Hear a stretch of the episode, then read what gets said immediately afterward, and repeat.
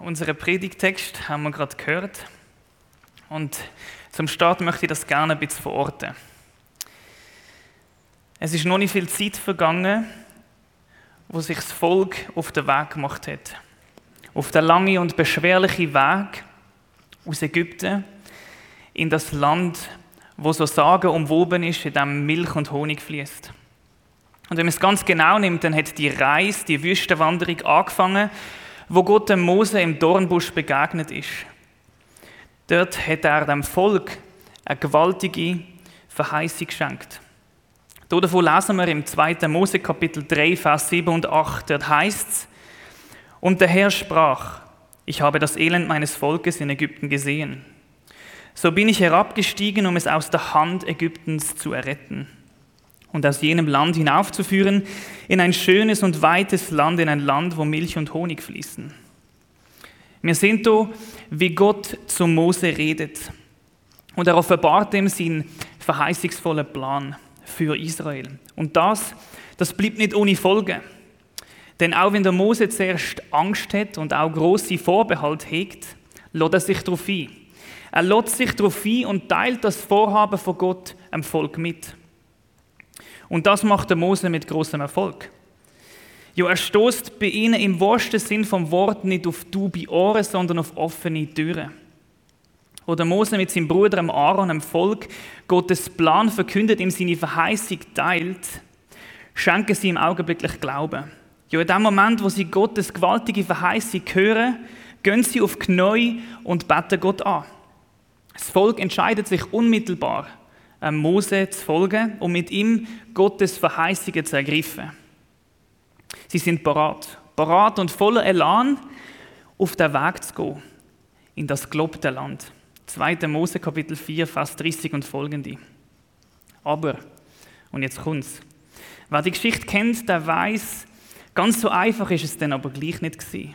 So verheißungsvoll die ganze Sache angefangen hat, so schwierig und umkämpft ist es geworden. Denn schon von Anfang an hat es Widerstand gegeben, Hindernisse, Hürden, Kämpfe und Schlachten. Es hat ganz früh sogar danach ausgesehen, als es mit dieser Verheißung, mit dieser Erfüllung nichts wird. Es fängt an mit dem Pharao von Ägypten, wo sich querstellt, wo das Volk unter keinen Umständen will ziehen lassen. 2. Mose, Kapitel 7 bis 12. Es geht weiter bei der Ankunft am Meer, wo das Volk in dieser brenzligen Situation ist, eingeklemmt zwischen der Armee der Ägypter und dem Meer. Und dann geht es weiter in der Wüste, da gibt es unzählige Geschichten, wo das Volk am Ende war, wo sie anstehen, wo sie nicht mehr weiter sind. Ich denke hier zum Beispiel an die Geschichte, wo ihnen die Lebensmittel ausgehen und sie am Verhungern noch sind. 2. Mose 16, kurz vor unserem Text. Und dann gibt es auch die Erzählung, wo sie der letzte Tropfen Wasser aufgebraucht haben und das Massensterben durch Verdursten droht. Wir sind auf dieser Wüstenwanderung, ist eins immer wieder da. Hindernis, Hürden, Widerstand, Kampf und Schlachten. Das Volk, das sich aufmacht, Gottes Verheißungen zu ergreifen und nach der Erfüllung zu streben, ist, das ist ganz und gar keine gerade und ebene Sache. Nein, der Weg, der ist hügelig, der ist steinig, der ist schwierig. Überall und immer wieder sehen sie sich mit so Sachen konfrontiert. Man könnte fast sagen, die unlösbaren Probleme und die auswegslosen Situationen, sie sind Daily Business für die Israeliten. Es ist fast Tradition für sie, dass früher oder später wieder irgendetwas kommt, wo sie anstehen, wo sie nicht mehr weiter wissen. Und so erzählt auch unser Text heute aus 2. Mose Kapitel 17, Verse 8 bis 16 von dem Daily Business, von dieser Tradition. Die Geschichte gehört zu dem großen Sammelsurium von Moment und Wegpunkten, wo das Volk Israel mit so Sachen konfrontiert war, mit Widerstand, Hindernis, Hürden, Kampf und Schlachten. Am Anfang in Vers 8 lesen wir, da kam Amalek und kämpfte gegen Israel in Rephidim. Die Amalekiter, die sind ein Nomadenvolk wo in der Sinai-Halbinsel daheim sind, bis ins Land Kanaan, die sind nicht umgezogen. Und das Volk, das fühlt sich bedroht. Das hat sich umgesprochen, dass die Israeliten sich auf den Weg gemacht haben. Ein gewaltiges Volk, das kommt und ihnen die Ressourcen und das ganze Land will strittig machen. Und darum fackeln die auch nicht lang. Nein, die warten nicht, bis die vor der Tür stehen, vor dem Tor stehen. Nein, die nehmen gerade die erste Gelegenheit und greifen das Volk einfach mal an. So macht man das halt. Nicht abwarten, sondern aktiv handeln. Und so bleibt dem Volk von Gott auch nichts anderes übrig, als sich dieser Schlacht zu stellen. Davon lesen wir in Vers 9. Der Mose sagt zum Josua, wähle Männer aus für uns und zieh hinaus in den Kampf gegen Amalek. Ein Mose ist klar, man kann dem Kampf nicht ausweichen. Man kann ihn weder ablehnen noch wählen. Nein, der Kampf wird gewissermaßen ans Volk angetragen. Israel wird dazu gezwungen zu kämpfen. Und der Mose ist sich bewusst, wenn sie überleben wollen, dann müssen sie sich wehren, sich verteidigen und zurückschlagen. Darum beauftragt auch der Josua, wie es heißt, die Männer zu wählen, rauszugehen und sich dem Gegner zu stellen. Und in Vers 10 lesen wir dann, wie Josua das auch macht. Und Josua machte es, wie Moses ihm gesagt hatte, und kämpfte gegen Amalek. Das wirklich Spannende an dieser Geschichte ist jetzt aber nicht, dass der Josua so ein treuer Knecht ist, der gehorsam ist und das macht, was der, Josua im, äh, der Mose ihm sagt. Man kann sich natürlich auch ein Beispiel an ihm nehmen. Aber das Interessante ist, was der Mose macht, während der Josua in den Kampf zieht. Wir lesen in Vers 9 und 10 auch noch das Folgende. Der Mose sagt auch, morgen, das heißt dann, wenn, der, wenn du Josua in den Kampf ziehst, will ich, Mose, mich mit dem Gottesstab in der Hand auf die Höhe des Hügels stellen aber Mose, Aaron und Hur stiegen auf die Höhe des Hügels. In der Kriegsführung ist es in alten Zeiten gang und gäbe gewesen, dass der Anführer das Kampfgeschehen aus sicherer Entfernung angeschaut hat. Natürlich, es hat waghalsige Chefs gegeben, die das auch gemacht haben und sich ins Gefecht gestürzt haben, aber es ist eigentlich nicht so gescheit. Weil wenn der Anführer drauf geht, dann ist der Kampf auch verloren, auch wenn man noch, noch viele Soldaten hat. Und außerdem kann man aus der Entfernung viel besser alles sehen und dann kann man natürlich die Strategie und den Plan anpassen, je nachdem, wie sich der Kampf entwickelt. Aber das ist nicht der Grund für einen Moses, sein Vorhaben, auf den Hügel aufzugehen. Es sind nicht die Gedanken, die ihn leiten. Es ist nicht berechnete Strategie. Nein, es sind geistliche Prinzipien, die ihn leiten. Das sehen wir in der Aussage mit dem Gottesstab in der Hand. Das ist eigentlich mega komisch aus weltlicher Sicht. Was soll jetzt der Gottesstab da? Natürlich, wir wissen aus dem Verlauf der ganzen Geschichte, der Gottesstab ist immer wieder gebraucht worden und auch eine Bedeutung gehabt. Und das hat auch wahrscheinlich im Josua Vertrauen gegeben. Der Mose geht mit dem Stab auf, der Stab hilft. Aus einer geistlichen Perspektive macht das Sinn. Der Mose hat nämlich begriffen und verstanden, dass es in diesem Kampf um viel, viel mehr als um Waffengewalt und Männer geht. Er ist sich absolut und total bewusst gewesen, das Entscheidende in dieser Schlacht nicht der Josua und seine Männer sind, sondern Gottes Eingriffen. Und weil er das verstanden hat, geht er auf den Hügel, während sich der Josua mit seinen Männern ins Gefecht stürzt. Und wenn wir die Geschichte weiterlesen, dann wird uns klar und deutlich, der Mose ist mit der, äh, der, jo, der Mose, nicht beide zusammen, der Mose ist mit seiner Einsicht nicht auf dem Holzweg gewesen. Nein, er hat recht gehabt. Vers 11. Solange nun Mose seine Hand hochhielt, hatte Israel die Oberhand. So oft er aber seine Hand sinken ließ, hatte Amalek die Oberhand. Der Mose geht nicht auf den Hügel, weil er weltlich denkt. Er geht auf den Hügel, weil er von geistlichen Prinzipien geleitet ist. Und tatsächlich, immer wenn er seine Hand zu Gott erhoben hat, im Gebet, erhoben hat, ist das Volk Gottes am Gewinnen gewesen. Und dort, wo sein Flehen, sein unablässige Einstehen für sein Volk abgenommen hat, im Kraft ausgegangen ist, sind plötzlich die Amalekiter im Sieg näher gewesen. Es ist offenkundig. Ein Moses sein Gebet ums Eingreifen Gottes, sein Flehen, sein Einstehen, ist absolut und total entscheidend. Es ist die Komponente, die den Unterschied ausmacht. Das Gebet, das hat einen unmittelbaren und direkten Einfluss auf das Kampfgeschehen am Boden. Und darum hat der Mose auch in aller Voraussicht den Aaron und den Hur mitgenommen. Er ist nicht allein gegangen, weil er hat gewusst, früher oder später geht ihm die Kraft aus. Und das Gebet, das ist entscheidend, das darf nicht stoppen. Vers 12. Und als Moses Hände schwer wurden, nahmen sie einen Stein und legten diesen unter ihn.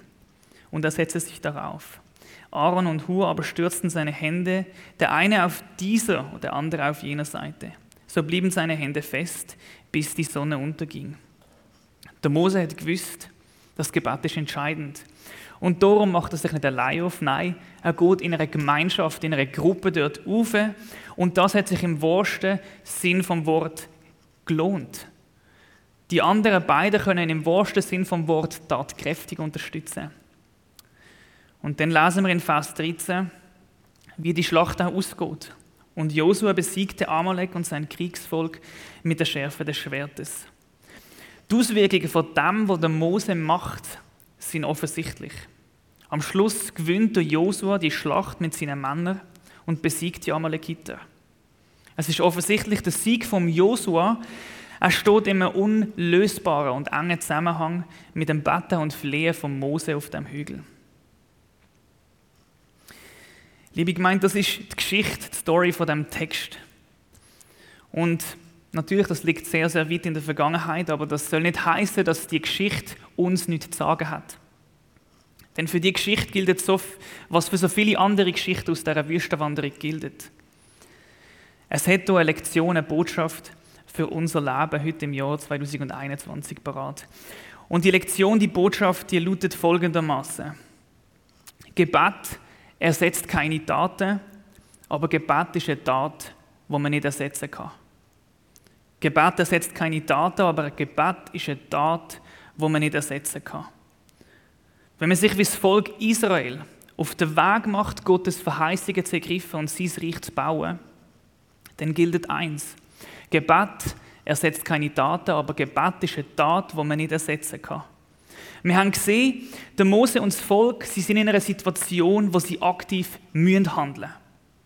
Sie haben diesen Amalekiter zwangsläufig müssen die Stirn bieten. Wenn sie das nicht gemacht hätten, dann wären sie wahrscheinlich gnadenlos abgeschlachtet worden. Darum hat der Mose den Josa mit diesen Männern rausgeschickt und darum haben sie gekämpft. Sie haben gehandelt. Das Gebet von Mose hat in dieser Situation die Tat vom Kämpfen nicht können ersetzen. Das hat es gebraucht. Ohne das Kämpfen wären sie wohl am Untergang geweiht gewesen. Es ist klar, Gebet ersetzt keine Taten. Aber wir haben auch gesehen, das unablässige Betten von Mose hat, ohne das unablässige Betten von Mose, hat der tapfere Aktivismus von Josua nicht genützt. Immer wenn der Mose aufgehört hat mit Betten, im Kraft ausgegangen ist, ist das Momentum der Schlacht auf der Seite der Amalekiter gelegen. Wenn er aber weitergemacht hat, seine Hände erhoben hat, gestützt worden ist von den anderen beiden, dann haben die Israeliten den Sieg in der Hand gehabt. Es ist also eben so klar, Gebet ist eine Tat, wo man nicht ersetzen kann. Das ist die Botschaft von dem Text. Und die Frage, die sich uns stellt, was bedeutet das für uns? Ganz praktisch und konkret für mein Leben, für dein Leben, für unser Leben. Und die Frage wollen wir uns jetzt stellen. Wir wollen aber nicht bei uns Einzelnen stehen bleiben, weil wir wissen, Glauben ist nicht etwas, was einfach nur allein passiert. Glauben passiert auch immer in der Gemeinschaft. Man folgt Jesus gemeinsam nach und darum stellen wir uns die Frage auch für uns als Gemeinde, für uns als Gemeinschaft von Gläubigen. Und zuallererst müssen wir uns eins bewusst machen: Das Leben mit Jesus, die Nachfolge, das Ergreifen von Gottes Verheißungen, das Bauen von seinem Königreich ist kein Leben im Schönwetterbereich. Es ist auch im Jahr 2021 ein Selbstläufer und kein Zuckerschlecken. Jesus verspricht seinen Jüngern kein Leben ohne Problem, ohne Widerstand, Hindernisse und Hürden. Nein, Jesus ist seinem Wort eigentlich relativ klar. Das Leben mit ihm, die Nachfolge, das Bauen von seinem Reich, ist ein hartes Leben. Es ist ein Leben, wo es Verfolgung gibt, wo es Widerstand gibt, wo es schwierig ist, weil unser eigenes Fleisch, unser alter Mensch, unsere Natur steht all dem entgegen, wo Jesus eigentlich von uns will. Und wenn wir uns auf den Weg machen, dann meldet sich das. Dann meldet sich unsere Natur. Aber es meldet sich auch die Welt da außen, wo findet, ihr alle habt doch einen Vogel. Was der macht, das ist doch von gestern. Von innen und von außen kommen die Widerstand und Hindernisse, wenn wir uns mit Jesus auf den Weg machen. Und es wird einen Moment geben, wo wir regelrechte Kämpfe und Schlachten auszutragen haben. Und natürlich, bei uns ist das mehr geistlicher Natur. Davon lesen wir auch in Epheser 6,12, unser Kampf ist ein geistlicher Kampf. Aber das macht keinen Unterschied, denn es ist eine Tatsache. Die Widerstand, die Hindernisse, die Hürden, die Kämpfe, die Schlachten, die sind da. Werfen wir doch mal einen Blick in unser eigenes Leben. Ich glaube, niemandem von uns wird es schwerfallen, mindestens fünf Widerstände, Hindernisse und Hürden aufzuzählen, die ihr im eigenen Leben habt. Vielleicht gibt es ein mangelndes Vertrauen an Gott, wo einen regelrechten Widerstand darstellt und uns im wahrsten Sinn vom Wort abhaltet, Gottes Verheißungen zu ergreifen und uns auf den Weg zu machen. Vielleicht gibt es hier die altbekannte große Hürde namens Menschenfurcht, wo uns davon abhaltet, Menschen von Jesus zu erzählen. Oder vielleicht gibt es hier eine Person in unserem Umfeld, wo Jesus nicht kennt. Aber die Gespräche, die verlaufen nicht einfach nur harzig, nein, die Person ist total verschlossen und ablehnend. Und das bricht uns regelrecht das Herz. Oder wir haben eine regelrechte Schlacht, einen regelrechten Kampf auszutragen mit dieser einen Sünde, dem einen Laster, wo wir einfach nicht in den Griff bekommen. Vielleicht laufen wir immer wieder Gefahr, uns mit anderen zu vergleichen. Wir haben ein Problem mit Neid. Oder wir verurteilen andere ständig. Oder vielleicht laufe ich immer wieder Gefahr, mich auf ungute Seiten im Internet zu verirren. Oder vielleicht habe ich zurzeit ein ungutes Verhalten in Bezug auf den Konsum von Fernsehserien. So ist unser Leben. Es gibt immer wieder Widerstand von innen und von außen, wenn wir uns aufmachen, so zu leben, wie Jesus sagt. Und was auf uns Einzelne zutrifft, das trifft auch auf, auf, auf die Gemeinde zu. Auch im Leben von einer Gemeinde und auch von uns als Gemeinde gibt es Widerstand, Hindernisse und Hürden. So gibt es zum Beispiel kaum eine Gemeinde, die noch nie mit einem Widerstand in Bezug auf das Thema Finanzen konfrontiert war. Es kommt vor, dass mal weniger Spenden reinkommen.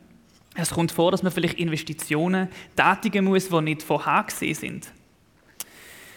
Und dann wäre doch da auch noch die Sache mit dem Wachstum von einer Gemeinde. Jede Gemeinde wünscht sich doch, dass sie wächst, dass Menschen zum Glauben kommen. Aber welcher Gemeinde fällt das einfach so in Schoß? Die Menschen kommen nicht einfach scharenweise zum Glauben, ohne dass man etwas macht. Nein, das ist ein Kampf. Ein Kampf ums Leben, um die Seele, ums Herz von Menschen. Ein Kampf, den man muss ausfechten muss. Dann gibt es da auch noch die nächste Generation. Kinder und Jugendliche, die in einer Welt leben, die sicher nicht einfacher ist, wie vor 20, 30, 40 Jahren. Eine Gesellschaft, die sagt, dass es keine absolute Wahrheit gibt und dass Jesus und die Kirche von gestern sind. Jugendliche laufen weg, kehren Jesus den Rücken und ganz sich den Versuchungen dieser Welt hin.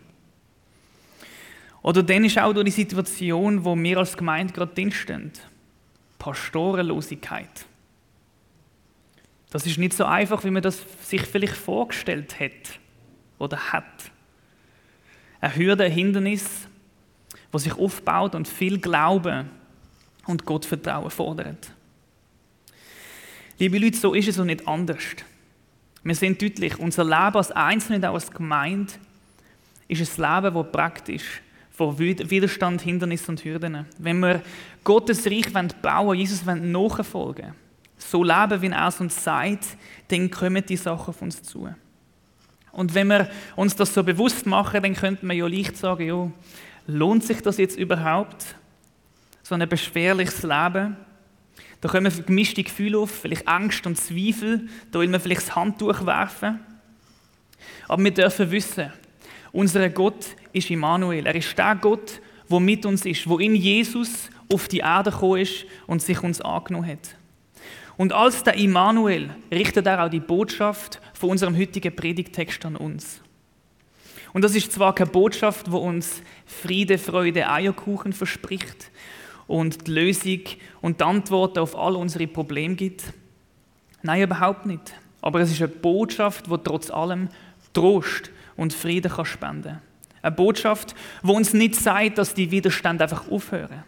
Aber eine Botschaft, die uns aufzeigt, wie wir in all dem inne feststehen und weitergehen. Wie wir da können die Täler, die Widerstände, die Hindernisse bestritten und durchschreiten. Egal, ob es um uns Einzelne und uns als, oder uns als Gemeinde geht. Es gilt für uns auch. Gebet ersetzt keine Taten, aber Gebet ist eine Tat, wo man nicht ersetzen kann. Anders ausgedrückt, Gott sagt zu uns, wenn es in unserem Leben Widerstand, Hindernis, Hürden, Kämpfe und Schlachten gibt, dann sollen wir aktiv sein. Wir sollen handeln. Aber wir sollen auch beten. Wenn wir nur handeln und nicht beten, dann ist unser Handeln vergeblich. Und dann ist es so, wenn wir nur beten und nicht handeln, dann bringt es auch nichts. Das ist das, was uns der Text lehrt. Gott legt uns das an unser Herz. Dort, wo wir stehen, dort, wo wir persönlich und auch als Gemeinde die Schlachten zu kämpfen haben. Gebet ist die Waffe, mit der wir dem begegnen können. Ohne Gebet wird das alles brutal schwer und vielleicht sogar unmöglich. Aber mit Gebet ist es möglich. Die Frage ist, wie kann das aussehen? Wie können wir in unserem Leben als Einzelne, als Gemeinde dem Gebet Priorität geben? Und ich bin mir bewusst, dass wir in den letzten Wochen als Gemeinde das Thema Gebet durchgehaut haben, führen und hindern, wie eine Kuh ein Wiederkäuer. Ähm, aber der Dave hat mich gebeten, auch etwas zum Thema Gebet zu bringen. Und so ist die Predigt auch ein Aufruf dazu, uns all das nochmal zum, zu, zu Herzen zu nehmen. Und ein weiterer Aufruf, dem Gebet Priorität zu geben. Es braucht, dass man Inserat aufschaltet, wenn man einen Pastor sucht. Eine Pastorenwahlkommission hat und Vorstellungsgespräche führt und all diese Sachen. Ohne die Sachen wird es relativ schwer, einen neuen Pastor zu finden. Aber ohne Gebet funktioniert es auch nicht. Und darum ist es also super, dass ihr das Pastorengebet habt, wo ihr euch trefft und dafür betet. Es braucht, dass man als Gemeinde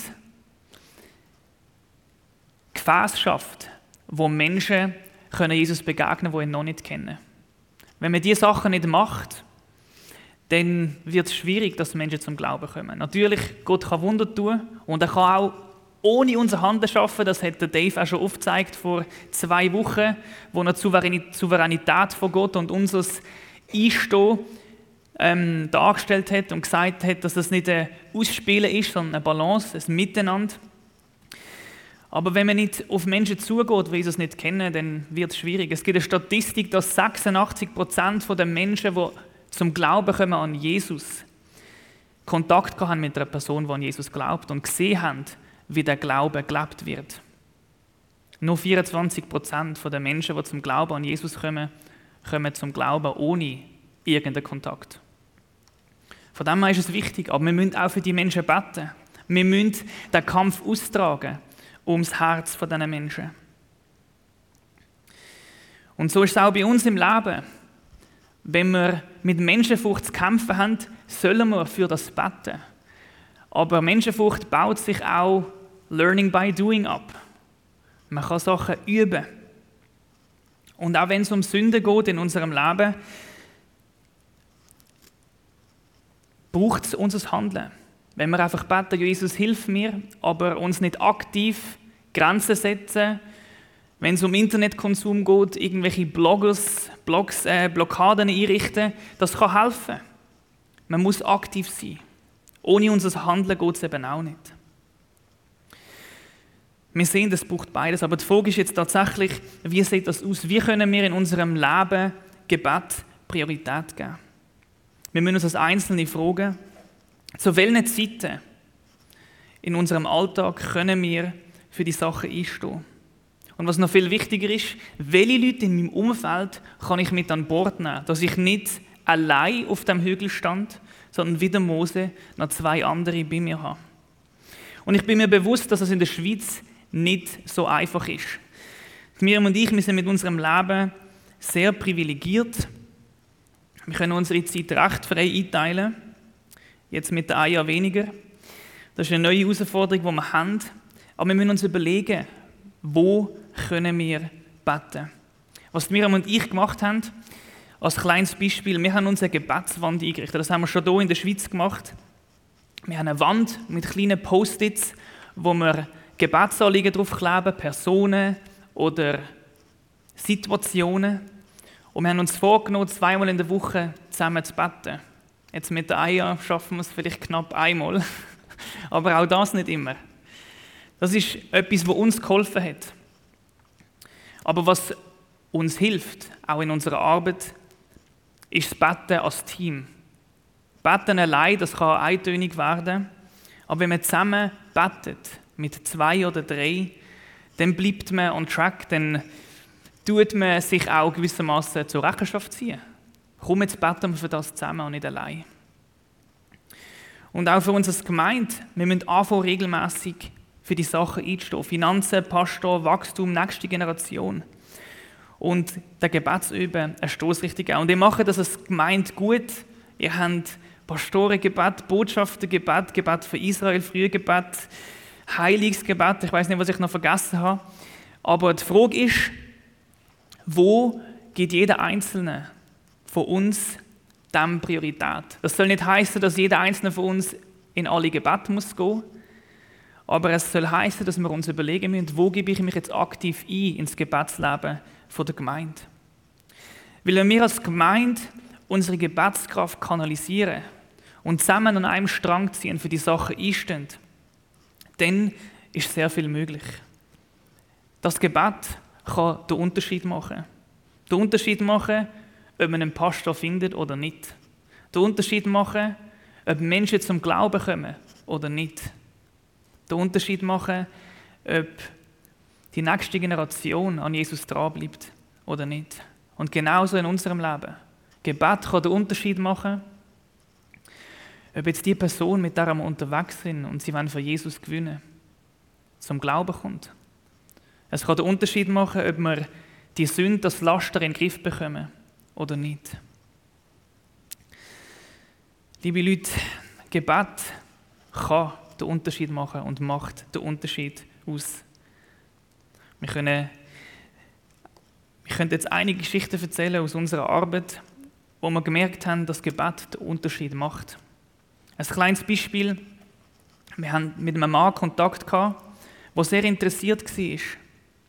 Aber wir haben den Kontakt verloren, wegen Corona und anderen Sachen. Das Einzige, was uns geblieben ist, ist zu beten. Wir haben nichts machen. Wir haben aktiv gehandelt am Anfang. Und dann ist einem plötzlich die Hand gebunden, man kann nichts mehr machen. Und wir haben gebetet.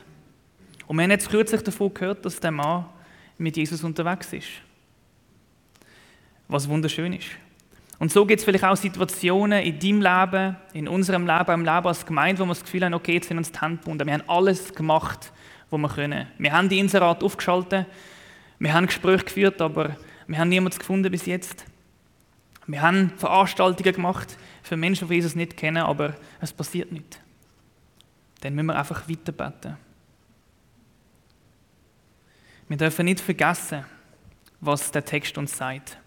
Gebet ersetzt keine Taten, aber Gebet ist eine Tat, die nicht zu ersetzen ist. Ich möchte das uns allen, auch mir persönlich, ans Herz legen, uns die Wahrheit bewusst zu machen und einfach nach dieser Wahrheit zu leben. Dass wir aktiv handeln, aber uns überlegen, wo gebe ich im Gebet die Priorität? Wo sichtbar wird, dass das Gebet eine Tat ist, die man nicht ersetzen kann. Es braucht es. Ich möchte beten. Jesus, wir danken dir, dass du mit uns bist, dass du Immanuel bist, dass du in die Welt gekommen bist und unsere Situationen kennst. Du bist auch durch Täler geschritten, du hast auch Widerstand gehabt und auch du hast betet im Angesicht von Sachen, die schwierig sind. Jesus, wir bitten dich darum, dass du uns hilfst, standzuhalten und nach dem anfangen zu leben, dass wir anfangen zu beten und nicht aufgehen. Und Jesus hilft uns auch, die Balance zu finden zwischen Handeln und Beten. Dass wir wie der Mose unter Josua die Schlachten können austragen, aber nicht vergessen, uns mit dir zu verbinden und mit dir einzustehen, Jesus. Und du kennst, wo jeder Einzelne, der jetzt da ist, aber auch zuschaut oder zuschauen wird, wenn man es nachschaut, Jesus, was unsere Hindernisse und Hürden, Kämpfe und Schlachten sind.